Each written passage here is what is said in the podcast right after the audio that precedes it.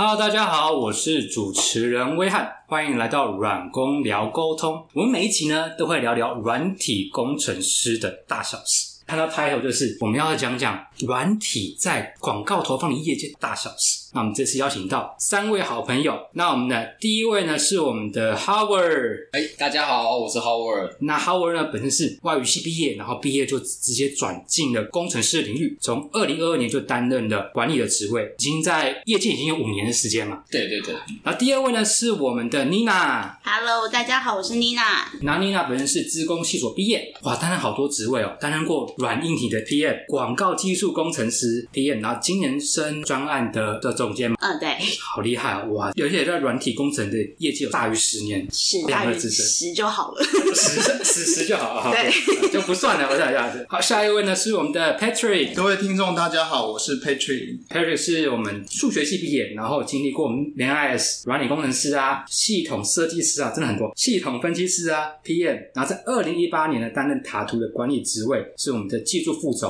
在这个软体工程的业界呢，有超过十五年左右的时间，对，蛮多，好资深的。你你刚你刚还好啊？刚刚还在，刚还在吗？因为今天硬硬的，每年都有点硬硬的。因为我们会保养它，保养它，这些保养品，哎，保养品我们可以 Q 个叶配之类的，我觉得蛮合适的哦。想叶配的话，我们下面有那个 email 连接。好了，好，那我们今天呢，就是要聊一聊这个题目的主题是广告投放啊。哎，他们其实也有请软体工程师。那身为一个软体工程师，在广告投放业界。会做些什么呢？那我可以请分享一下吗？嗨，大家好，我是 Patrick。那我先简单介绍一下我们公司，让大家比较知道说为什么我们公司需要软体工程师。呃，塔图科技是做数位广告的公司，它成立于二零一零年。那初期的时候，我们可能做一些 RTB 或做一些 DPA，总之就是一些精准的一些行销。然后在中期的时候，二零一四一五年开始啊，我们开始发现说，其实做受众这一块广告投递也是一个趋势。然后我们就往这个方向先踏进，比其他的。业界我们可能都先踏入这一块，那所以我们就去做成效型的数位广告。那一直到现在又开始发现说，我们的资料其实也非常的有价值。所以除了我们成效型的数位广告投放之外，我们也开始把我们的资料变现，或者说让我们的资料产生价值。那这边也让大家再知道一下，说广告跟数位广告到底在干什么。那大概有四种角色啦，哈，我说的可能不完全准确，但大家可以稍微认识一下。就是广告界里面第一个角色就是广告。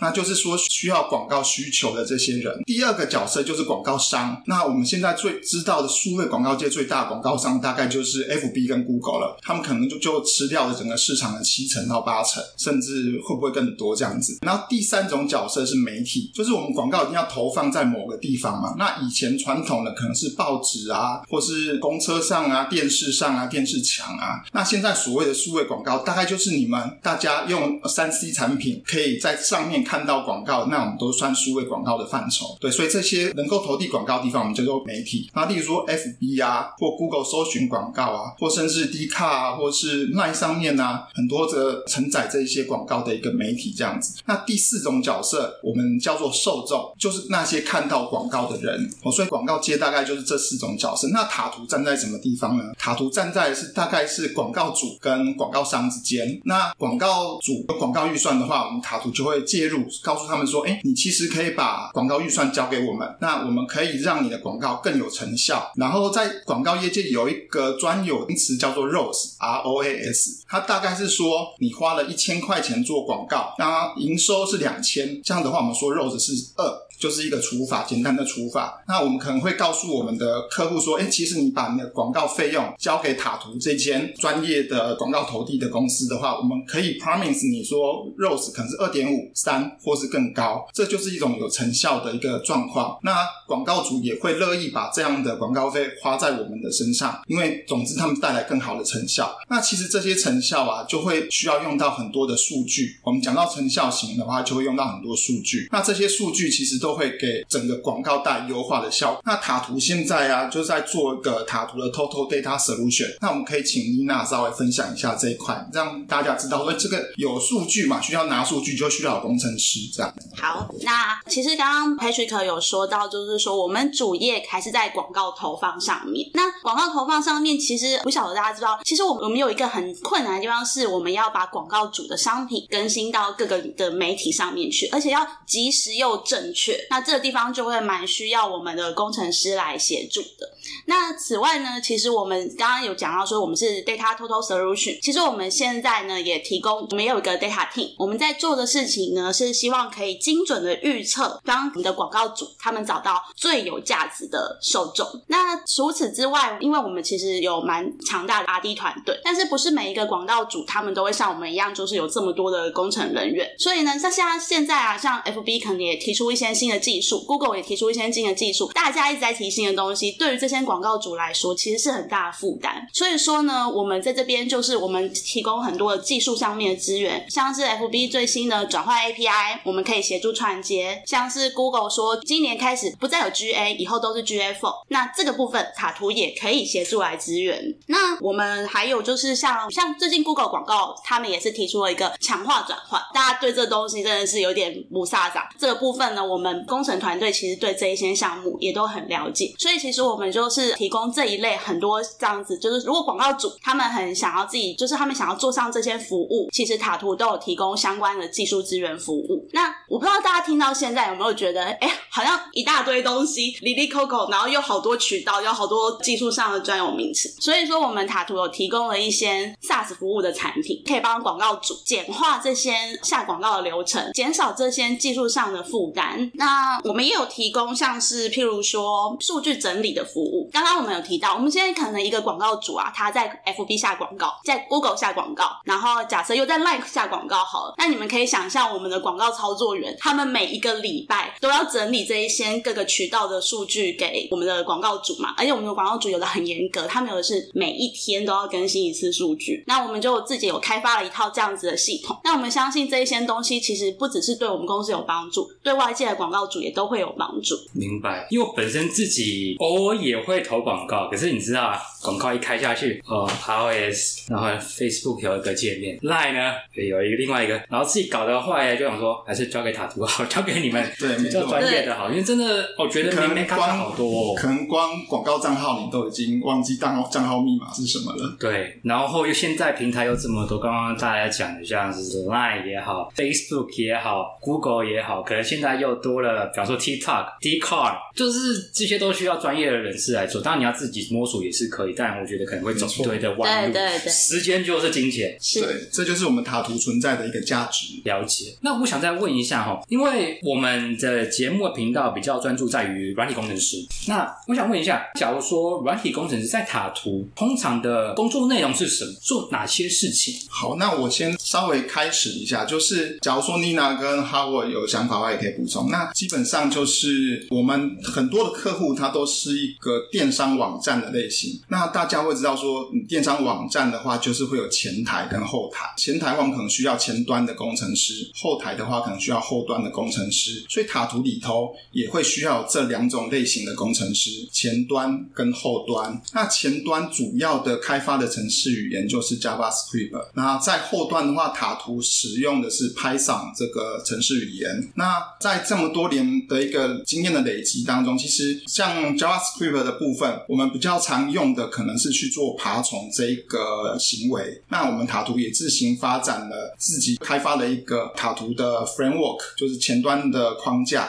然后都可以帮助我们的工程师还有客户端都可以更快的把广告的这一些追踪码给串接起来。工程师的部分的话，我们蛮希望就是会 JavaScript 跟 Python 的朋友们都可以考虑进来这个行业。了解，所以说，假如说你会 JavaScript 或者 Python 的话，很适合。因为我刚刚听到的是，你们感觉会做很多的数据分析，对不对？那我想问一下，数据分析的话，你们大致上就是做哪些东西？比方说，我是广告主，我可能在 Facebook 下面下了广广告，你们是会再去研究这些数据吗？还是会做哪些事情？哦，William 提的很好哈，就是假如说我们用数据的流向、数据流来讲的话，那其实我们第一开始就是要先把数据爬回来。那数据爬回来这边需要加 JavaScript 的技术。那我们大概会爬两种主要的资料啦，一种是使用者的行为，一种是商品资料本身。呃，这些资料就会去到对的地方，就是我刚才所谓的渠道，就是像 FB 啊、Google 啊、TDD 啊、呃 Line 啊、d 卡这些都是渠道，我们资料要去到那边。塔图自己也是一个渠道，所以我们资料也会收回来。那塔图收到这些资料之后，就要透过资料后端的系统去把这些资料做完整的储存。那我们使用的都是全云端的系统。塔图目前是跟 Google 合作，使用 Google 的云端系统，叫做 GCP。有了这些资料储存在对的地方，我们每天这样的资料应该是超过三千万笔以上。只要以笔数来来说的话，那这个资料会越来越大，因为我们需要分析的数据的样式会越来越多。那我们就会从前面去抓更多的东西回来。所以这样子提到前端跟后端嘛，那其实我们还有一个数据的 team，就是我们的资料工程团队。那资料工程团队才会去把这一些资料转换出价值来。那以广告业界像塔图本身的话，我们目前看到的一个比较有价值的资料，就是我刚才提到第四种角色受众，受众的一个类型。那我们会可能会称它叫受众包。我们的资料工程师，我们的机器学习工程师就会去找出适合的模型，做出有效的预测，然后把这一些受众包放在实际的广告上面去优化它的成效。嗯，对，因为刚刚有讲到说，我们其实是做成效型的广告，所以我们很在乎能不能够精准的找到正确的受众，不要要让我们的广告主给白花钱了啊。所以 Data 厅这边在做的事情就是想办法把前端帮我们收集到的这些东西，然后做成有价值的受众包。那他们平常工作都是各种模型啦，各种因为模型。那刚刚有讲，我们其实有呃行为资料，然后可能也有事件，也有产品资料。所以其实我们就是，譬如说一般的可能分类模型会用，语义分析模型也会用。啊他们就是会根据现在各种，根据我们的要求，或者根据大家现在觉得可以做的东西去选择模型，然后调教参数。了解。刚刚妮娜有提到说到叫成效型广告，因为可能有些观众不太清楚，它什么叫做成效型广告？好的，因为一般来说的话，广告很多时候是这种广告代操，有可有时候是收服务费。也就是说，我譬如说我们下了十万块广告，那你要付给呃代理商呃可能一万块的那个服务费。那我们有点不一样的是，我们保证你成效，就是说呃我可能一定跟你保证每一笔单它的成本一定是低于多少，超出去了等于就我们赔钱。对，那譬如说我今天跟客户收每笔转换订单是譬如说两百块台币，那今天如果我广告下的不好，以至于可能每笔订单花到一千块的广告费，那我们就会赔钱。对，那。这就是塔图优势，我们有这个自信跟客户说，我可以，我们可以用成效的方式来收费。了解，所以说不是说啊，收完服务费之后少十万块，广告好不好？就反正可能是怎样，可能是怎样，反正你们会有所有的那种 team，而且是数据，而且又有工程师的团队去 back up 所有的操作面。那我想再问一下哈，在塔图的软体工程师啊，除了第一个是可能就是要写 code，刚刚讲到 Patrick 讲到可能写 JavaScript，可能写 Python，然后第二个呢，其实我在看到你们的一零四，然后上面写说，哎，可能你们团队的软体工程师也要跟其他人协作，比方说像是业务跟所谓的广告优化师，对不对？对。那通常你们是怎么样？这样做协作的部分。好的，那我这边大概稍微带一下，在我们公司啊，除了老板啊、会计那些人之外啊，有三个我们蛮常接触的角色。三个，对，三种。就第一个就是业务本身，然后业务的话，当然就是去找到广告主，把广告带进来。那第二种就是我们刚才提到的广告优化师。那广告优化师就是在操作刚才威廉提到那些大大小小的各个广告的平台的后台，然后想办法让你的广告有正确的人看到，然后产产生正确的转换。就是有人买你的东西，这样这种广告优化师。那第三种就是我们工程团队工程师这些人。那常会见到的一个状况，其实我们刚才遇到一个状况啦，就是客户端那边发现了说他们的广告上面有已经下架的一些商品。那为什么下架的商品还出现在广告上面？那业务就会再带回来跟广告优化师说：“哎，你们是广告投递的素材错了吗？还是广告本身设定错误呢？”然后发现也不是他们的错，然后就请求工程师这边协助帮忙去理清，因为这些。我刚才说我们抓两种东西嘛，一种是使用者行为的数据，一种是商品本身。所以这件事情本身就是跟商品有关的。那我们工程师就会开始去检查，我们是不是在抓商品的时候是哪边有错误，或是哪边有 bug 啊，或是有状况。但我们最后查到了之后啊，是一个蛮大的广告平台，可能也有错误。对，所以不单单是我们塔图本身的问题，就是其实各个环节都有可能产生错误。那其实 R D 工程师在这方面除了会写扣之外，那我们看着别人的平台。我们其实敏锐度也会比较高，会比较容易帮我们的同事去找到问题点。那其实这个 case 刚才就是 Howard 在经手，要不要简单稍微分享一下？呃，其实这个部分也是会蛮突然的。那其实我们在像刚刚佩雪提到，我们在收资料的部分啊，那我们其他团队的工程师，像刚刚有提到，我们有资料团队，所谓的 data team。那我们还有其他的团队，比如说我们 backend team 的部分跟 support team，负责我们的业务或者是 OP 上面有任任何广告技术问题，我们就会负责解决。那像刚刚的问题，我们就必须要像侦探一样，从我们已知道的各种 logging 跟我们的系统架构上去推论这个商品的问题。点是出现在哪里？所以身处在这两个 team，比如说我刚刚说的 supporting 跟 backend team 呢，它其实会比较多时间去跟我们的广告操作员跟业务去沟通，那去让他们提供说，哎，我们的查证的结论是什么？那如果客户有需要更进一步的 improvement，就会交给我们再去设想，或者是由我们自己去发想一些更能强化客户商品的资料及时性的这一块功能。对，了解。所以我刚刚听下来，感觉是不是这样子？一层一层是客户端跟业务讲，业务在跟优化师讲，优化师在跟工程师讲，有一点像流程是这样子吗？对，大致上服务的流程有可能是这样子。当然，我们也有可能是广告优化师本身就先遇到，然后我们就马上更快速的去解决，也是有可能的。就是还蛮多种组合的状况会发生。就是可能客户端有问题，可能优化师这边，或者是可能是业务端这边，所以都有可能。那你们会很长要昂扣吗？或者是还是讲到流泪？因为有吗？会有需要吗？你们工作上其实不会，因为我们我们塔罗公司已经成立这么多年了，所以我们其实在整个工程师这边的技术已经是有一段很成熟的流程、很成熟的架构。所以，因为我们服务的客户众多，有横跨各个产业，比如说综合电商、三 C 电子、美妆美容各个服务。那我们的服务的客户这么多数的情况下，其实我们也是不断的吸取新的经验，去改善我们的城市流程跟架构。所以，on call 这件事情真的，我觉得没有很多，就真的非常少，可能一个月不到一次这种状况。因为我们主要是因为我们一直有不断在累积经验、吸取教训，然后改善我们的城市流程。对，我补充一点点，就是站在就是主管或管理者的角度上面，我当然是希望大家昂扣可是一方面我也希望他的手机不要响。对，所以，客户也不要来打来，或者是哎，优化师怎么打来那么晚，是不是有问题？其实你们也不希望遇到这个状况嘛？这样听起来，因为塔图在这个广告业界已经真的是非常久，所以是非常的知名。那我想再请教一些问题哦，就是说，在塔图软体工程师啊，现在比较偏技术面的讲，说在协作上的话，你们会用哪一些技术？比方说用 GitHub 啊，或者是你们开会流程通常会用什么样？或者是用敏捷啊，或者是等等之类的。那我们先伊娜先分享一下，就是 PM 可能用到的软体啊，Trello 之类的。然后我们也请他，我可以分享一下，说可能我们实际上怎么去走 GitHub Flow 或者是一些 Code Review 啊这一些 CI/CD 的机制这样子。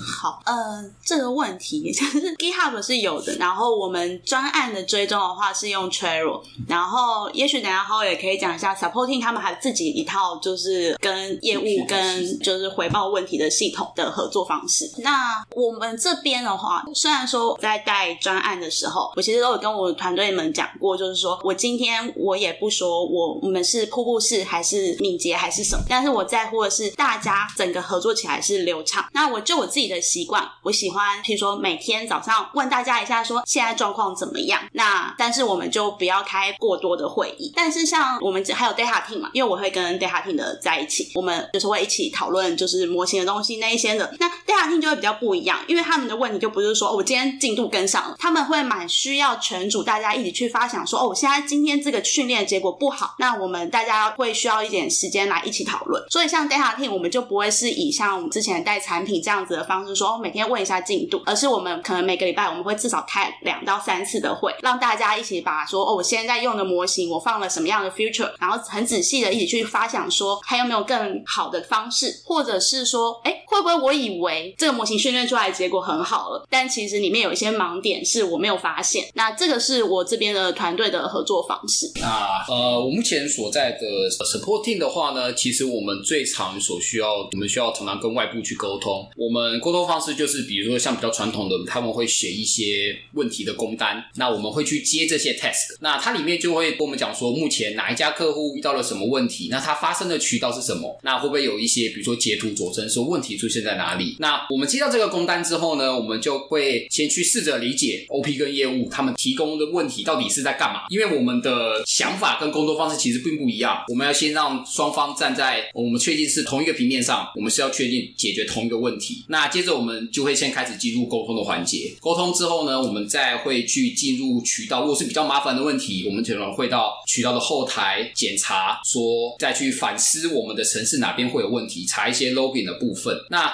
当我们找到问题去解决之后呢，比较偏向城市的方面，我们一样是我们是用 GitHub Flow 去做这件事情。城市的方面话，我们一样会有同事之间的共不同的 review。那我们如果觉得这段逻辑怪怪，当然就会直接去询问对方，因为通常这个东西改下去，我们就会有可能会有一些不可知的结果。那这个东西就可能需要一些资深的同事或者是不同的观点来验证你扣的可行性。这个东西上去之后呢，我们就会跟我们的 OP 跟 Sales 会在工单上回报，哎，我们完成了这项事情，那并且请对方再持续追踪。那因为我们的客户众多，渠道也众多，所以我们其实每一天都会安排数位人力，就是数个人去处理大大小小的客户事务，这样子。明白。那我想再问一下哦，你们现在的技术的 team 大概有几个？刚好听到有 data team，还有 support team，还有 backend backend team，这三个最主要是在功能的细分，可以再稍微说明一下吗？？support team 的话，它就是比较是算全端的工程师，他们需要 JavaScript 的技术，也需要 Python 的技术。那他们其中一个最需要的是软体的技术跟广告的技术，对，所以他们要看得懂广告的后台，而且要了解广告这个 domain，然后当然还需要他们专业的软工的一个师。对，那第二个 team 是 backend，那 backend team 的话，主要就是要把我们大大小小的系统架构，还有我们的一些资料储存都把它设计好。那第三个 team 的话是资料工程团队，那他们当然就是要把我们的资料变现，要让资料产生出价值，需要去做一些 model 跟预测。那其他的话，我们就归在 PM 的团队。是 PM 的团队里头，可能还除了 PM 本身之外，可能还包含设计师，还有真的那种科前端的人员，大概这一些。所以我们大概是把我们自己的团队又分成了四个小组，这样子，嗯，就是 support 小组、backend 小组、data 小组和 PM 小组这样。了解，总共所以总共有光技术的 team 就有四个小组，你看多么的精实。那我想再请问一下哈，在你们软体或者是技术的团队，一周大概是长什么样子？举例来说，比方说礼拜一早上，可能你们先开个会，然后确认完之后开始写 code，然后还是怎么样？想说了解一下实际的流程会怎么样？那现在就不尝试跟大家讲一下。我还蛮好奇的。对，像刚才妮娜大概有提到，其实我们没有特别强调 Scrum 或者是 Waterfall。以我们一一整周来看的话啦，我们就是大大小小大概有几种会，我大概讲一下。第一个就是 Quick Meeting 或者叫 Stand Meeting，我们就用最短的时间把各组之间需要横向联络的部分把它联络好，谁需要谁帮忙，谁该找谁，或者是有一些专案要让大家都知道，甚至小到说有新同事要加入，或者是有有旧同事要毕业，我们也都可以透过这个 stand Meeting 来快速的 sync 大家的状态。那第二种是我们的全体人员的一个周会，就是 RD 的一个周会，这样，那我们会让大家可以很仔细的可以自己能够来发挥，就是每个人都可以讲一下你这周所解决的事情或遇到的事情或将来要要去处理的事情，我们就可以在这个周会上面仔细的去分享。然后第三种会议是我们的算是专案的会议，因为我们大大小小的专案有很多，然后我们就会有不同的人马，甚至有些人可能他本身就跨了两三个专案，我说我们用专案的形式，让大家能够很仔细的、更深入了解每个专案目前的所在的一个位置跟它的进程。这样说我们会有专案会议。那其他的可能是一些临时的会议，哦，突然间想要找谁讨论，或者是突然间需要什么样的一个开会，这样。所以大概有这四种类型的。那我们一周大概就是这样子，每天的很精实的过了这个日子，这样子。了解，所以总共可能会有四种，像 Patrick 讲的，就是很 quick meeting 很快速的开会。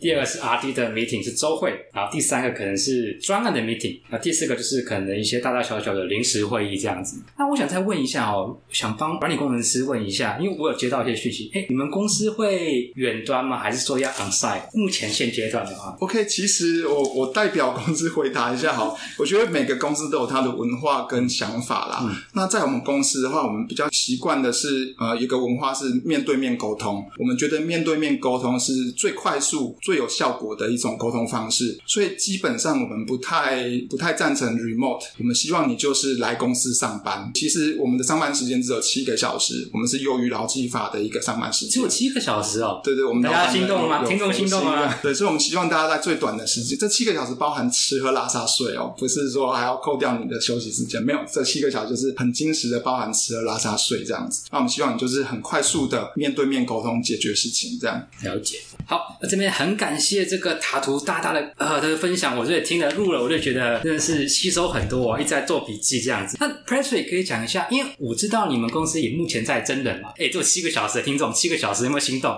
可以介绍一下你们目前真怎样哪样的人吗？呃，正如刚才我们稍微提到了，其实我们有各个 team 的人。那其实我觉得每个人的职涯都可能不会在，就是从年轻到老都在同一间公司，所以人确实会有来来去去。所以我们的职缺其实也会有开启跟关闭的时候。对，那我们比较常会开启的职缺是后端工程师、前端工程师跟全端工程师，还有 PM，还有 data team 这个刚才应该提到五个类型的的职缺。目前的话是属于大部分的小组都是满编的状况，但是我们的全端工程师目前我们还是持续开缺，因为我们刚才一开始的时候有提到，我们是在台湾的话，我们就做广告投递嘛。那其实我们也把这样的经验就是复制到了东南亚。那我们目前在东南亚里头有在马来西亚跟印尼都有我们的办公室。那其实东南亚的整个市场是会比台湾更大的，那有更多的生意进来，就会有更多的事情要去处理，那我们就会需要更多的肝，新鲜的肝 哦，不用我们的肝应该还蛮好养的，对我们七个小时。七个小时而已，七个小时还可以。对，所以我们会需要有更多的伙伴一起加入我们，去了解广告，并且透过你的专业知识帮忙解决问题。了解。那大家有没有心动啊？七个小时，对，而且又可以跟跨国有没有东南亚接触，不是只有在台湾。假如说有有兴趣的话呢，我会把这个真人的连接呢放在本集的下面，有兴趣的话可以点击连接这样子。那我们今天这一集呢，就先到这边喽，大家拜拜。拜拜，谢谢。如果你喜欢我们的节目，麻烦给我们五星好评的留言，也分享给你身旁的亲朋好友。如果有任何的反馈，也可以到下方的连结反应。此外，假如你是软体工程师或平常会跟软体工程师接触的朋友，也欢迎报名一起录 Podcast。我们下集见，拜拜。